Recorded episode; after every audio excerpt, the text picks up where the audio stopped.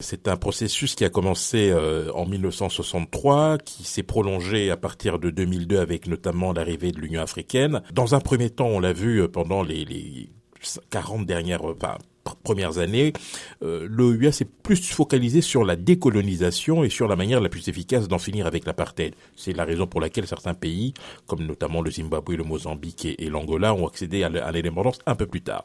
Pour autant, les objectifs qui avaient réuni les, euh, on va dire les pères fondateurs, n'ont pas vraiment été euh, respectés puisqu'il y avait bien évidemment le respect de l'intégrité territoriale euh, des États, de leur souveraineté, une manière de venir en aide à ceux qui étaient en difficulté, mis à part les pays que j'ai cités en matière de décolonisation, on peut pas dire vraiment que le le bilan ait été à 100% positif, en dehors évidemment de certaines avancées qui ont pu être enregistrées ça et là. On parle de la, zone, de libre-échange continentale africaine qui est entrée en vigueur euh, depuis le, 1er euh, janvier 2002. Euh, On sait que ce n'est pas toujours la panacée pour certains pays africains qui voient, malheureusement à travers cette initiative, qui reste quand même intéressante, une occasion de perdre, malheureusement, il faut bien le dire, euh, une partie importante de leurs ressources douanières dans un contexte où certains pays sont mieux préparés que d'autres, ce qui explique d'ailleurs qu'il y ait à ce jour à peine 40 pays qui aient ratifié en fait cette, euh,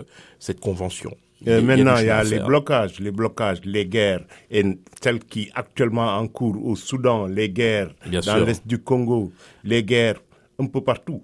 Alors, ce sont des obstacles effectivement sur lesquels euh, les pays africains doivent euh, travailler euh, raisonnablement. Aujourd'hui, quand vous regardez ce qui se passe au Soudan, on ne peut pas dire que l'Afrique soit très présente, notamment dans le processus de discussion ou de négociation. Ce sont plutôt les États-Unis et l'Arabie saoudite qui sont à la manœuvre, ce qui montre bien qu'au niveau du continent africain, il y a encore des, des disparités ou en tout cas une différence d'appréciation sur le sens à donner sur certains conflits. Je pense qu'à ce niveau-là, il faut qu'il y ait une vraie prise de conscience pour que les Africains puissent enfin être en capacité de régler eux-mêmes leurs propres conflits. Mais le terrorisme gagne du terrain un peu partout. C'est exact. On a l'impression que l'Union africaine n'existe pas à ce niveau-là. Bon, alors, à la décharge de l'Union africaine, on ne peut pas attendre tout d'elle. Il y a des organisations euh, régionales et sous-régionales qui ont un certain nombre d'objectifs à atteindre, notamment en termes de libre circulation, en termes d'intégration économique. Certains ont franchi le pas, notamment de la résolution de certains conflits, en étant en première ligne pour essayer de trouver une solution. On l'a vu avec la CDAO, notamment dans le dossier de la Guinée, du Mali et du Burkina. Ce n'est pas toujours suffisant, mais c'est quand même un pas qui va dans la bonne direction.